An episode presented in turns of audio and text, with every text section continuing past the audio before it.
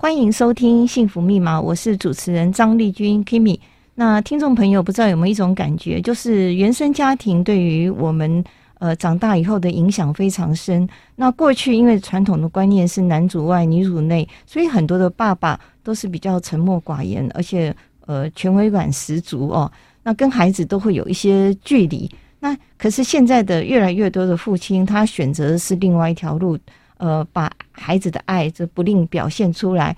那今天在我们节目现场的两位贵宾都是这样的一个好爸爸，吴念真跟吴定谦导演。那再次来到我们的幸福密码，觉得非常的开心。两位导演好。大家好，我是吴念真。哎，各位听众朋友，大家好，我是吴定谦。嗯、呃，非常感谢两位导演，呃，再一次到幸福密码。那前几天我跟呃邻居也是我们金马奖影后陆小芬在通电话，我提到吴念真导演，他立刻就说：“哦，他是我们九份之光哦。”那他说好会说故事，什么事情经过他的形容，那听众都会听得津津有味。我相信吴念真就是有这样的一个功力跟魅力哦。所以我想请教吴导，那绿光剧团的人间条件呢，每一部都非常的好看，每一集都很好看。那想请问，除了这个演员的功力之外，跟你的剧本是非常有关。那你在写作的时候会从哪些地方？呃，寻求灵感来下手。哦，请 请先容许我做一点点辩解哈。哦，其实我跟剧团一点关系都没有，是，真的一点关系都没有。那时候我当以前是做电影剧本，先写小说，然后电影剧本这样。后来他进这个行业之后，就越做越多了，去弄电视节目，然后还拍广告，是这样。那会弄剧团，剧团其实我一点完全不懂。哦，包括戏剧系在练什么东西，我也不懂。嗯、舞台剧这种，我我们只是观众。嗯，只是那时候觉得，哎，剧团都经营的非常辛苦，对，都很辛苦。所以有一天在常常聊天的时候，我就说，你们为什么不把观众做大？嗯，就是为什么老是去国家剧院看，或者是什么城市舞台，每次看戏都好像那遇到都是那些人，为什么不把它做大？对，他们就讲说，那不是嘴巴讲说做大就可以做大，要有能力把它做大。没错，那。嗯有一天就到我家里来聊天，就聊聊。我说啊，我正在想要做一个电视连续的东西，一个单元单元单元，每个礼拜演一次，什么什么啊，里面是什么东西？我就讲说有一个里长，嗯，那他有个女儿，嗯啊，念高中，啊，他妈妈已经过世了。嗯、有一天这个女儿去拜拜的时候，去扫墓的时候，阿嬷的灵魂附在这个孙女儿身上回来了。好了，那有这样的人结构的时候，这个变成这个里。跟这个里长跟他女儿随时会跳出来骂这个这个这个状况，他就会衍生出很多不同的东西。对，那就做很多集。是，然后他们就讲说：“哎，这个为什么不拿来当做舞台剧？”对，然后我就就好啊。那我说你们去做啊。他说：“可是你要把剧本写出来啊。”哦，哦，我说不行了，这个我们要时间写这个剧本。这样，他们第二天就找找一个。女生打字很快，就说：“啊，你把昨天讲过的那些个大大纲再讲一遍，我就再讲一遍啊。”可是你知道吗？嗯，作为一个编辑，其实在讲的时候，你昨天讲过了，你今天就会再调整，还会说，嗯，还会细节会有一点细节就会出来了。对对对。所以他打完之后，没想到第三天就把那个丢给我说：“你讲的就是这些。”我一看，哎，基本架构好像出来了。我他说：“啊，那你干脆就把它写完，就把它写完了。”哦。写完之后，他们说：“既然写完，你就去打啊。”就拍，去去导了，导。那我说，看你们戏剧舞台剧在搞什么，我都不知道，我都不仅怎么样，我都不知道。嗯，他们说没关系，我们有协助，然后就这样。他们是谁啊？就绿光的，绿光的哦，柯一正哦，柯一正啊，柯一正啊，李美国，嗯嗯，就这样做下来了，这样子。哦，那对我来讲，我觉得，因为之前讲过说你要把观众做大，嗯嗯，所以我可能没有戏剧系的人的包袱，就是有一个什么艺术这这种东西。我每次跟他们强调说，我四岁的时候，嗯，我阿公就背着我从我们住的地方走一个小时到九份看新剧新剧，就是舞台剧嘛。好可爱哦！按照阿公根本不没有念过书，什么字都不懂，都什么字都不认得，嗯，他就可以带着孙子去看他，看得很开心，整个戏院开开心心这样。你阿公好棒！我对我就觉得那这样的话，舞台剧其实也可以做成这样。嗯，啊，就所以在写的时候，其实，嗯，我的感觉是就很通俗。就我希望所有的观众群都可以都可以看到他们要的部分这样子。嗯，那那那这个东西多多少少，戏剧的本质都要跟自己的生命经验或是生活经验有关系。是啊，就所以就把它放进来，就这样。那所有的对白，我希望它尽量是生活的。嗯，它不一定跳出来到一个莎士比亚阶段吧，to be or not to be 不是这样子的，就很多东西你就要清楚，就要这样子，因为庶民的生活的语言其实是很白话、直白、直白啊，或或是又很直白，要不然就很曲折。是是是，我骂你，他的骂一句听起来好像不不是骂，但是所有人知道，我跟这骂人不带脏字，骂得很凶，这样子哈，就 所以所以这个东西就变成自己在写这些东西的时候很在意的事。就这样，所以你平常都是有观察各行各业的一种说话的方式，或者是他们的一种应该这样讲。嗯、我我这个也是常常跟后来很多想要写剧本的人讲，我说每个人其实最宝贵的是生命经验，是生命经验。其实我自己都很蛮觉得，我算拍苗是拍苗，但是很经验很好。就以前在矿区，矿区所有的矿工来自全台台湾不同的地方。哦哦。然后那些太太们，嗯，讲的不同的方言。方式也不一样。不然你自己在工作的过程，你也遇到三教九流，什么都都都会。当兵哦，当役更多。当兵三年，我觉得我长大十岁，因为你从那种南部来，南部的、东部哪里的家里有做筛工的，有做棺材的，有什么东西，有在华西街开老人茶室都有，所以他们随时在告诉你。Story，story 对，而且我觉得我是一个蛮好的聆听者，或者。蛮好的转述者，对，就是一个人讲一个故事给我哦，我可以转述给别人听。他们都每次讲说，哎，你讲的比他讲的好听。或者我看一本书，会把书告诉别人，就说，哎，你每次讲一讲都觉得你讲的比书好听。我就常常讲，这是我的工作吧，这是我的工作。真的。但是因为这样，所以你可能得到的那种。生活的例子会比较多，看到的比较多，嗯、所以那种转换的比较容易，这样子。对对，嗯，这是很棒的一件事情。那定谦，你可不可以聊一下说，说你如果呃你在跟父亲工作的时候，你的感觉，如果你们对于剧本或者表演方式有什么看法不同的时候，你们会怎么样来处理？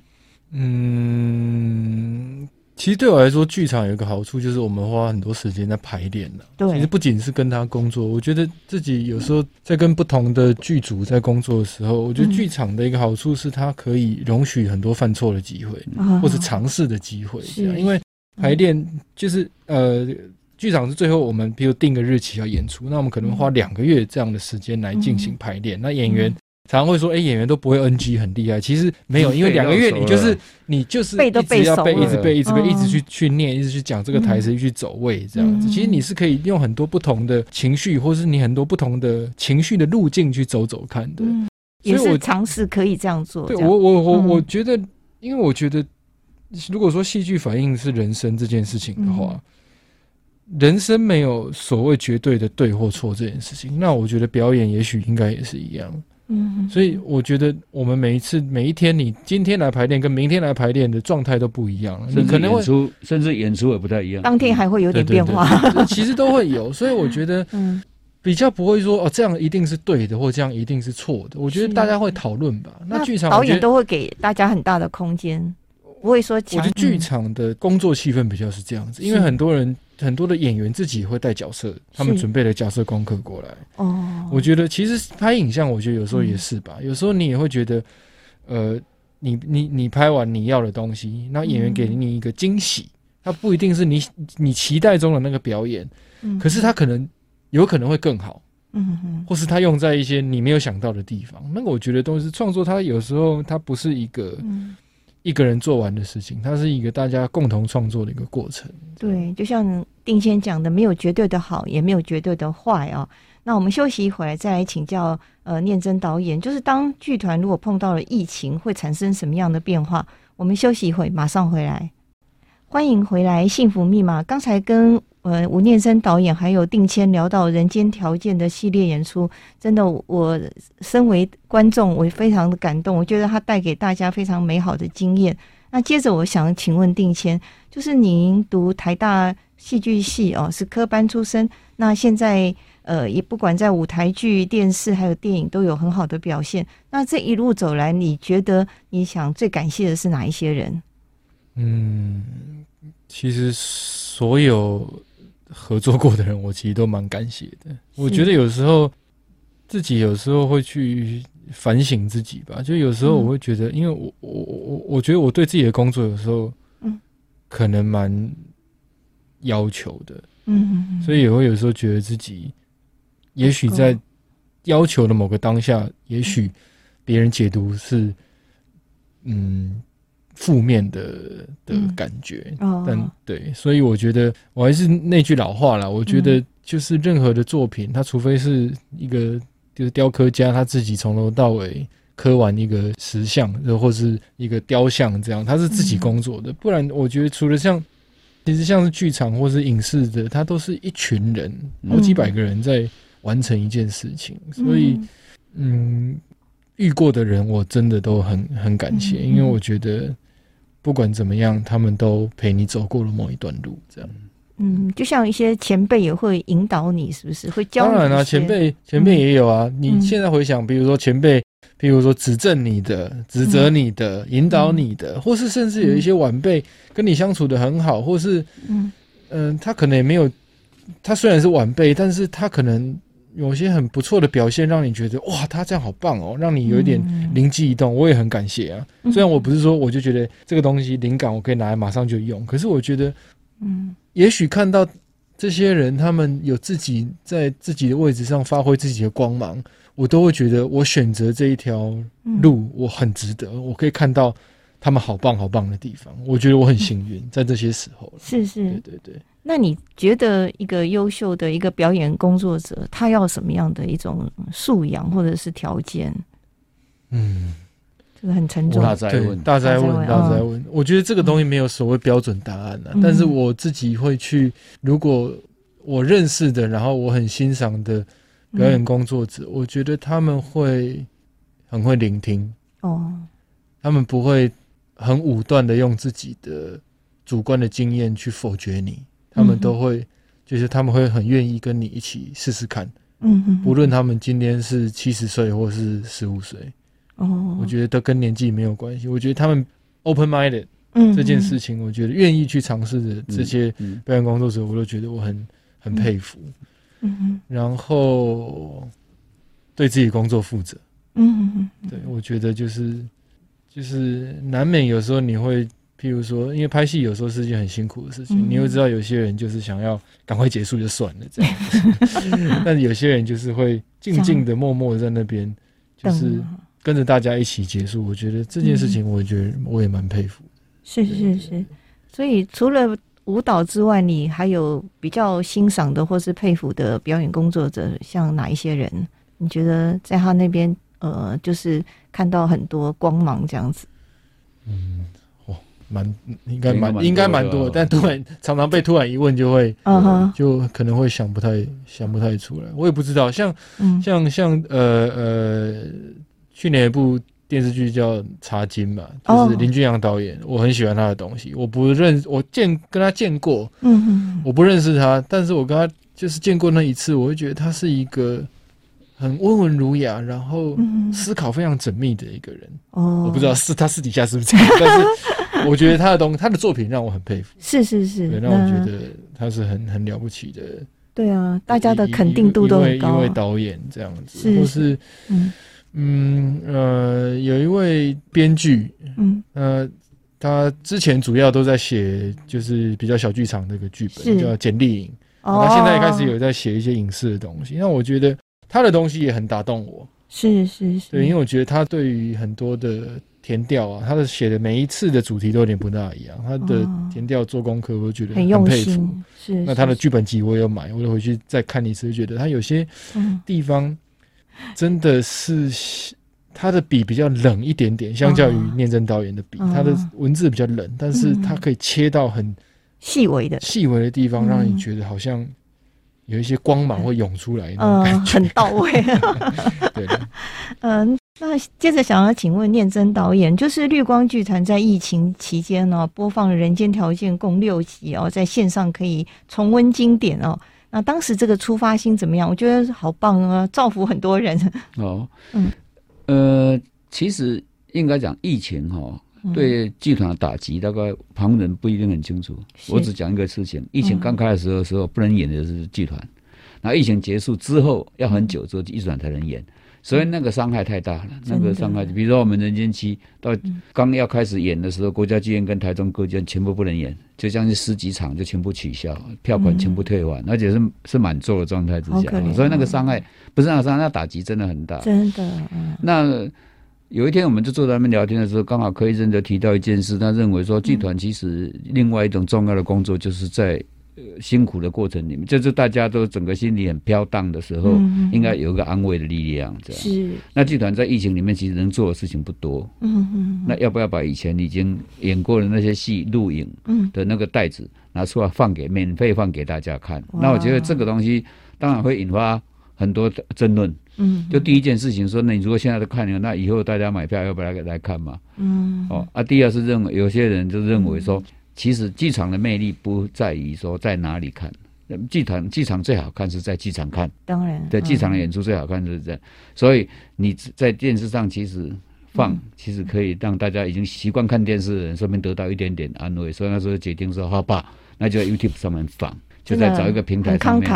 嗯，就去去去放这样，那这样放，大家当然很很多人很开心，很多人会觉得，嗯，他们看到很多人从来没看舞台剧的啊。我我觉得我个人最惊讶而且最感动的是哥斯达黎加。哦，是吗？美国，哦，美国，南非。就会写 mail，不是写 mail，或是在在我的脸书上留言，就他们看到了啊，我才知道啊，对对对，因为那是网络，无远弗届，无远。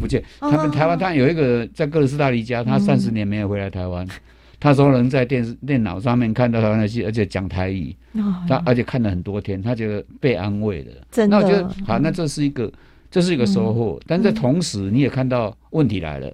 哦，就是因为那些那些拍的过程都已经超过十几年了，嗯嗯，所以那时候的的的虽然是背景，它的画质，嗯嗯，放在现在的平台上面真的很不好，所以 反而又让我们觉得要不要再花钱做一次，就是把这些重录。啊，就以后再有演出的机会，或是怎样把它留下来，要不要？就重拍？那重拍这个成本就高了，对呀，啊对，但是都变成一个未来的工作的方向嘛，也许也许是，但是。你会觉得啊，你你已经十几二十年前的一个舞台剧，然后放在呃网络上面，大家看的那么感动，嗯嗯，我会觉得很安慰，真的很安慰，就觉得很安慰了，嗯，对啊，因为我曾经在剧场的呃台下看过，然后再看这个电脑在重播那种。还是一样又哭又笑那种感动，我觉得你们真的非常温暖人心哦。尤其在疫情的时候，大家很闷，能够看到《人间条件》在呃电脑这样免费的一种释放播出，真的很感谢台湾有你们。我，我的观点就是你们愿意看，我已经很感激了。没有没有没有，台湾有你们真好。嗯、我们呃下半段节目再来请教吴念真导演还有吴定谦导演，就是经营剧团的一些甘苦。休息一下，马上回来。欢迎收听由教育广播电台跟法鼓山人文社会基金会共同制播的《幸福密码》节目，我是主持人丽君。那上半段节目，我们跟吴念真导演还有吴定先导演聊到，呃，绿光剧团在疫情期间在线上播放《人间条件》的一个经过，真的非常感动人心。那后来我有看到一个报道，就是柯一正导演有提到，就是说因为疫情的关系。呃，未来可能会有这种梅花座啊、观众席啊这样子的一个，会造成我们剧团的一个亏损。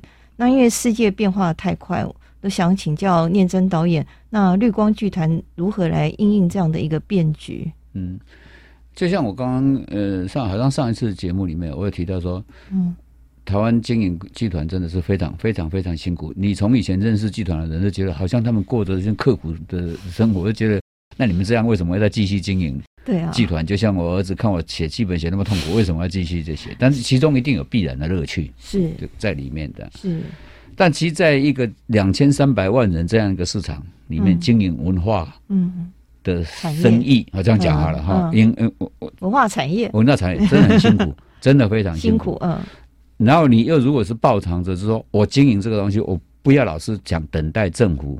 补助补助，那个没道理嘛。嗯，你做什么行业就应该自己那个。如果什么都等待政府补助，那各行各业都要政府补助了，对不对？所以那时候就觉得，嗯，他本身就有他很大的负担。你如果说要给所有技术人员跟工作人员合理的报酬，嗯，的时候，那个成本就会大到一个程度。好，那你再来拿来卖票，嗯，再拿来卖票，而且卖票你要看场地。是，有些场地可以容纳一千多个位置，有些场地是你根本还没有去演的时候一定会赔的。哦、比如说你这些出的戏的成本是多少钱？但是那这边总啊共才五百个座位，嗯、你根根本不要想去演，一演一定亏本。对，除非你想你想慰劳人家，或是跟人家共享公益的。哎，这这个这个这个是这个是可以的。所以变成剧团在未来要生存下去，其实非常重要的东西就是你的戏要吸引人，要吸引到足够。比如说国家剧院是一千七百个位置，嗯啊，像呃高雄的魏武营那更多。好，但是你要知道，你戏一定要有足够的内容或足足够的包装，可以吸引这些观众，他们会进来塞满那个场场场地。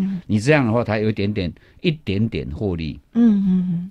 因此，在其实剧团变成是在设计题材这个过程中，到底要花到什么样的成本，什么都要很小心了，就要很小心。嗯嗯嗯，就是我我如果要亏，嗯，那我多准备多少亏？嗯，就是我最大的容忍度是多少，不会让剧团破产，我不会让他今年陷入一种困境里面，就变成变成这个这个计算要非常非常清楚。嗯嗯。那你当然你会面对未来有一种可能，就是说，哎，未来很多平台很多东西有一种新的平台会出来了，比如说很多网络上的东西，Netflix 啊什么东西，Netflix 等等等，它可以放这些东西。那你要不要为了这些东西顺便去做这些？那想那这样会就牵扯到想的题材是什么？嗯，啊，或者类型到底是什么？嗯，就就变成要非常非常小心，因为他只要一个失败，嗯，他可能就是就是很惨。对。对，而且你如果就把规模拉越大，嗯，他的他的失败所造成的伤害就会就会越大，这样。所以对立光来讲，就是说，在在未来的的过程里面，其实在编排演出的内容，嗯，嗯还有档期，嗯、还有规模等等，都要非常每每每一样东西都要非在这样就这样子。那如果是梅花座这样子，会演出吗？一定亏啊，一定亏。那是不是就不考虑这样子，在这样的一个情况下来演出？如果这个戏就是让我讲，它本身演出就会那个人演人很多哦，那个那个规模比较大一点点的，嗯，你就不要去考虑用梅花做演出了。对，因为这还没演，就是他一定，嗯，他一定亏的。是是是。那所以有时候是梅花座不能演的，就是请原谅，那个东西是。成本的一些对，那个那个那个估量，嗯、就是说没有没有没有，我不能去支撑每一场都亏本的这样。对对，对嗯，所以呃，剧团呃支出最大的一部分是人力的演出费吗？还是？呃，其实每一个地方，它其实它还好，它就每一个东西都有它的固定比例。哦，比如这个场租，国家剧院的场租是多少？嗯嗯。哦，那城市舞台场租当然比较便宜一点。嗯。啊，那每个地方的场租，嗯，还有你那个换布景那些 crew 到底用到多少人？对。还有演员，你用到多大牌？呃，报酬是怎样？但是这一点我必须要感谢跟我合作过的很多演员。其实，在演出的过程中，他们拿的报酬真的都很少。嗯嗯，都是一种友情的。对对对对对，这一点我觉得很不好意思，很多人跟我认为说这个很不健康，就很不健康啊，就每次都靠人情义理，这个也不能这样子吧。对啊，所以应该他是有合理的报偿的。嗯嗯，有没有可能未来就是有那种像小额捐款，像这种纸风车这种方式，来有人来呃，就是赞助？我我我还是这样讲，嗯，当你的演出是公益演出的时候，嗯，我我觉得可以接接受捐款，是哦，比如说纸风车，它是三百六十五乡镇去跑的，对，免费演给大家看的，是是哦，那现在每一场演出两三千人这样子，那很多人会很开心啊，就是我可以跟要找到两三千人跟我共同享受一场演出，嗯，所以他们就会捐钱嘛，嗯，但是其实他们捐的钱对剧团来讲是不够的。哦，是不够，就是比如说他们现以前是啊，这样五五六十万就演出嘛，嗯，那现在成本都不敷嘛，所以另外要募一笔款，行政费用来补这个这个东西。但立光不是，立光是在卖票演出的，嗯，所以他接受捐款，其实我觉得没道理啊，我心里这是我个人的想法，嗯，但立光其实也曾经演出。就是在一些大的场场地免费演出，公益的，哎，公益演出那个场面，我觉得吓死人了。那个都两万多人，哇！就魏武营啊，差不多两万人，因为光椅子就排两万两万个。台中圆满剧场也是两三万人，那就应该可以接受捐款这样子了哦。对，但哎，那时候也没有了，那时候只是自己愿意，那时候反而是自己自己认识的去找一些企业，我们熟悉的那些企业，他们热心提供，就这样。是是是。哇，那个当导演真的不容易。现在因为定谦也慢慢的是这样子走入这个剧场，也是在导演来在演出。那您觉得呃，剧团在传承方面的一些创新，可以从哪一些方向来做一些改变或努力？哦，这也是我一直在想的事情。是我我觉得剧团它相较于呃，可能影视产业来讲，它的进入的门槛比较低一点点。嗯，我觉得比如说你那戏剧系，可能很多人就会从这边就可以接触到了，或是学校里面有一些话剧社，你可能就会比较大家很多人可能接触亲身去接触的，嗯嗯嗯，比如对表演有兴趣的，很可能都是比较像是舞台剧类的东西。那我觉得舞台剧其实你看美国的状态也好，它的可能性可能更大。嗯，就是说它的实验性的东西，它可以，它可以，它可以支持更多。也许年轻人有新的创意，把它放在里面。嗯，那当然你要怎么扶持它？譬如说，真的一个很棒的东西，它可以慢慢慢慢。往上爬，像美国百老汇，它是有外百老汇，甚至外外百老汇。你一开始一个很小的东西，你先从最外围慢慢演进来，那你找到觉得哎、欸、有这样的 try out，有这样的视野之后，让大家有人看到，然后愿意把它投资更大更大，慢慢做大之后，它才一个作品，它才可能慢慢完整，然后它才所谓可以商业化，然后它才可以有所谓利润，才可以养活一一一些人这样。子。当然，百老汇他们在疫情过去两年疫情当中也是很惨的，这个这就是另外一个故事，我们就不提。失业一大堆哦，对啊。但我觉得剧场的好处是，它可以，它可以让有梦的人、年轻人，或是说他可以用一个更比较低门槛的方式去让你完成一个心目中的戏，这样子。那我也觉得它剧场比较好玩，是我觉得它有些东西可能是很意向的。嗯嗯嗯。比如说你在剧场里面，你不可能拍，你不可能呈现车子的戏，嗯，但我就看过有剧团，他们就是两把椅子，嗯，放在上面，然后有有声音，然后有一个人好像在演开车的样子，然后有另外一个人他还可以。开打开车门，然后下车，然后衣服被夹到，夹在车门，还跟车一起跑。他可以这样子演，那是演员的功力，是个练功的地方。是是是练功。对，那那那你会觉得说，哎，剧场好像这个地方很值得。嗯嗯嗯。对，相较于影视的这一块啦。对。所以我觉得蛮好玩的，也会希望。剧场也许它的确它比较受到地域性的限制，它每天的现场演出它就是这个时间、嗯、当下在发生，它没有办法像影视的东西它一直重播一直重播，但它有它的魅力在。我也会希望很多人都愿意来试试看这样。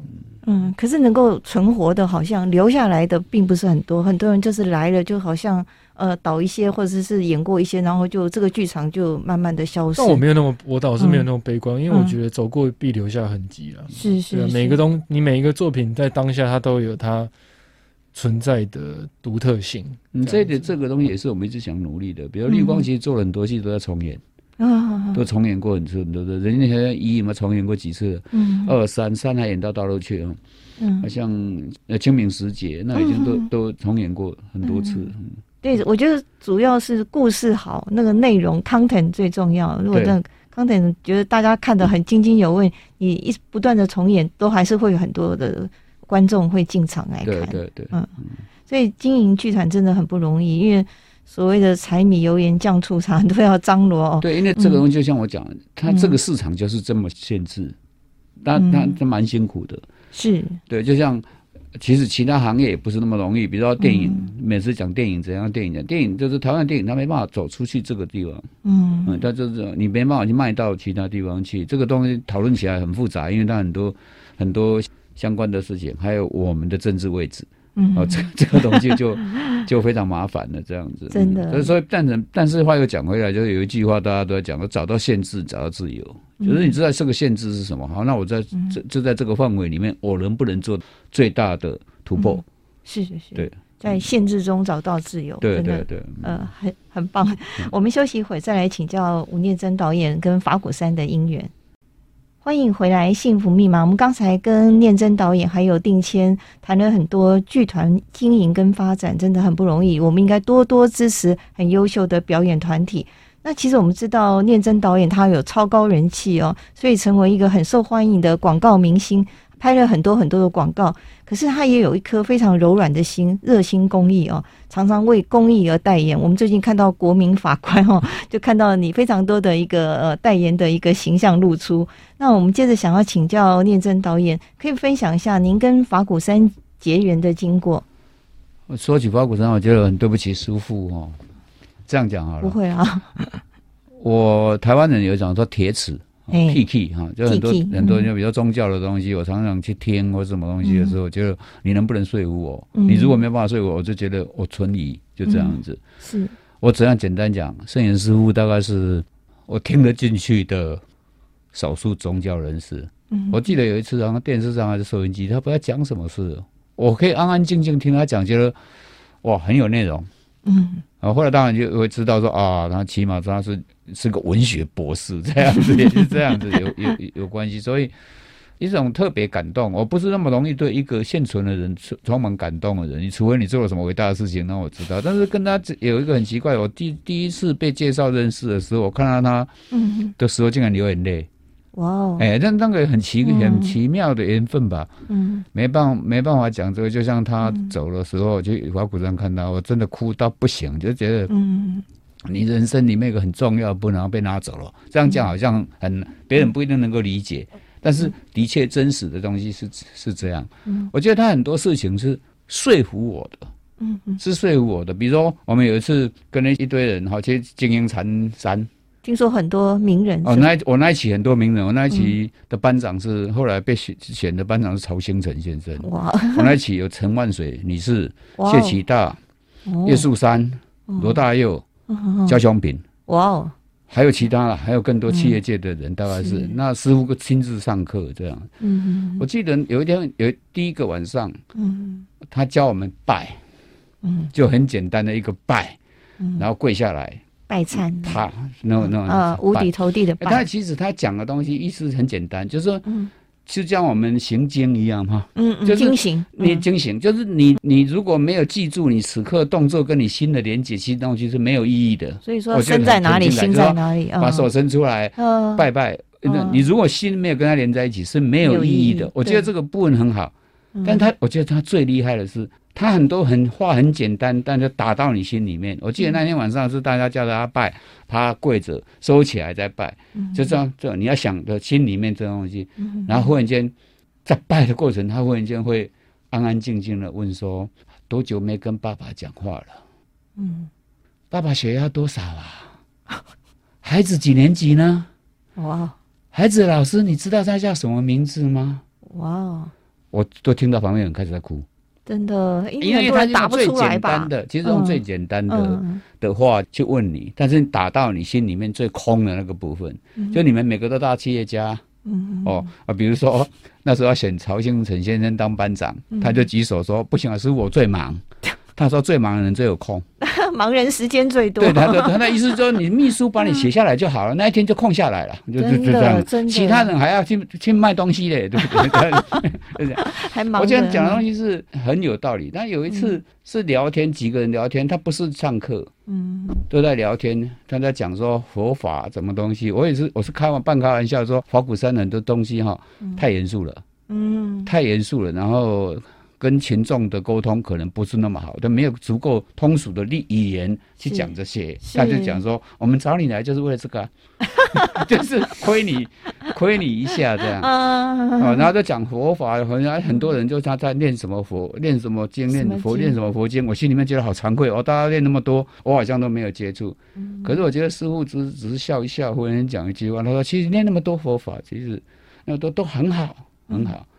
后来他讲了一句话，用到到现在我都跟别人共享。而且他整个的主要目的，你念那么多东西，那么多书，从小到大，大人教你什么事，其实八个字可以概括：哦，自我精进，与人为善。哦，就这样，自我精进，与人为善，与人为善就包含很多了。你要不要做好人？要不要做好事？要不要慈悲？要不要对对？要不要慈悲？要不要奉献？嗯，对对，是这自我精进是随时要进步嘛。对，对，你要随时知道新的知识嘛，嗯、不要乱传耐嘛，早安晚安，那个好烦哦，对，很烦。那个六十岁了还在传那六十几、六七十岁还在天天还在传那个东西。哎，今天今天做好人好事，下辈子怎样？你 说你不太晚吗？对对，你你不不，我再讲一激动了，对不起师傅，我觉得我的意思说，嗯，那他的很多的很多话，嗯，很纯粹，对，那是提炼过的。是，那是他真的是看过很多事情，就是提出一个精粹的东西告诉你，能不能懂你自己去想。他不会跟你讲啰里啰嗦的事情，但是这有时候这也是法鼓山的缺的缺点，嗯、就是说你没有跟世俗的其他人沟通的，嗯，那种那种方式。但是我觉得是你领略在心，但是你可以用你的方法去去去诠释它，对，去去这个东。对啊，他这个好像是提纲挈领哦，然后直指核心这样的。对，我觉得的确就是这样。嗯，就是你念那么多书，念了那么多，学会那么多事，不是就是自我精进，与人为善吗？哦，是这样。这很了不起，一个大宗教家，他用这通俗白话的八个字，涵盖了很多很多的对，而你佛法跟道理。对，所以我觉得，我觉得师傅是，我觉得是我我佩服他。是，是我敬敬爱我的感觉，人生里面很少没有。现在其实即便提到他，嗯，他说不定也忘记我，但是我每次提到他，我都会不自主，眼眶会泛泪，会想哭。我现在就看到你这样子的一个，我也跟着。就不知道我那个很奇妙的、很奇妙的，嗯，一种很奇妙的缘分吧，很奇妙的缘分，对，是这样。可见您跟法鼓山的这种，尤其是师父的因缘非常的深，他一定记得您啊，因为他会呃请你来参加金鹰禅山，然后呃，他就有点还找我去撞钟。哦，是，哎，但不是啊，但是我觉得我自己起码我自己是一个很很糟糕，就是我还是跟没有那么亲近，反正我太太比较亲近的。是吗？对，我太太，你们那边花果山如果有什么大的活动，哎，她都会去插花。哦，那个大殿上面那个很大的都他们插的啊。哇哦，对啊，哇，不知道。然后就付罚单呐。是。因为北海那边老是有那个超速啊。哦。对。那你要装一个那个。我还不知道师姐为我们法鼓山付出这么多，要感谢一下这个这个念真导演的呃夫人哦，真的是没有他们自己，他们很乐意啊，他们是是，就他们说欢喜做，然后那就是很开心啊，就是一种付出。嗯、那您觉得师傅对你人生的影响就是这八个字，是不是？嗯，你有嗯身体力。其实我讲过那些细微的事情给给人家听，就是说，当他拜的时候，他在提醒你。意思就是说，你在生活上面上，嗯，其实应该讲生活的禅吧，或者生活的佛学，对，就是你在生活，那个就跟我们是最重要的，是，对，你不要老是他没事干拿一个念珠在那给我练来练去，那带一个念珠上酒店，对，那没有意义啊。嗯，这其实是这种东西，就是说你跟你那佛法或者你所学的东西，跟你、嗯、跟你所有你感受的东西，跟你生活有没有发生关联？嗯，我觉得这个部分是这很重要，师父用简单的道理告诉我们的。对对。就像很多人就是呃做了很多不好的事情，以为拜忏就可以把它这个一笔勾销，没有这回事。对啊，那其实真正的佛法是用在生活，就像念真导演讲的，你是不是那种很细微的东西？呃，那其实不是大道理，而是真正的一种佛法的核心在这里。那、啊、很多慈悲不是慈悲是很抽象的，但是很多东西你在生活上你够不够慈悲？是慈悲是你能不能谅解别人？嗯哼。或者能不能虚心，或者敞开心胸去听一个跟你完全不一样的意见，是，是等等，你可以扩展到无限的。对，其实概括个慈悲这两个字。嗯，对，慈悲不是看到谁叫阿弥陀佛，没有屁用啊，我觉得。嗯，对，那个是不是挂在嘴巴上的？真的是，哇，真的，呃，念真导演帮我们这个阐述的非常的感人这一幕哦。那因为我们呃时间的关系，呃，因为节目的名称是幸福密码，所以要请问两位导演，呃，你们的幸福密码是什么？定先。哦，这个这个节目在我上过，觉得最难的，每一题都是大灾问。幸福密码，如果要感到幸福的话，就是好像是一句很多人讲过，也被讲到烂的，是一句，但是很难做到，就是活在当下。嗯，真的不容易，这个很难，这也是修行吧？也是修行啊，所以你也有佛缘呢，有那个慧根。没有，我我应该比他更，我没有他那么。也来这个法鼓山打一个禅山吧。嗯，对，太好了。那念真导演，您的还是那一句，嗯，自我精进，与人为善。哇，这是很有哲理的，也是我们师父对您的教诲哦。嗯，我们大家都应该来自我精进，与人为善。大家一起，这样才能够快乐，然后社会也会更和谐。没错，没错。非常感谢念真导演还有定谦，呃，连续两个礼拜在我们幸福密码都做了非常精彩的分享。那我觉得，不论他们是父子情深，或者是为社会、为剧团的一种奉献跟付出，都是一种爱的流转的一种表现。那这也是我们这一季的节目的主题。那非常感谢台湾有你们，有你们真好，谢谢。谢谢念真，大家很好。谢谢念真，谢谢定先，谢谢，也谢谢听众朋友的陪伴。我们下个礼拜同一时间在空中相会，周末愉快，拜拜，再见，拜拜，拜拜，拜拜。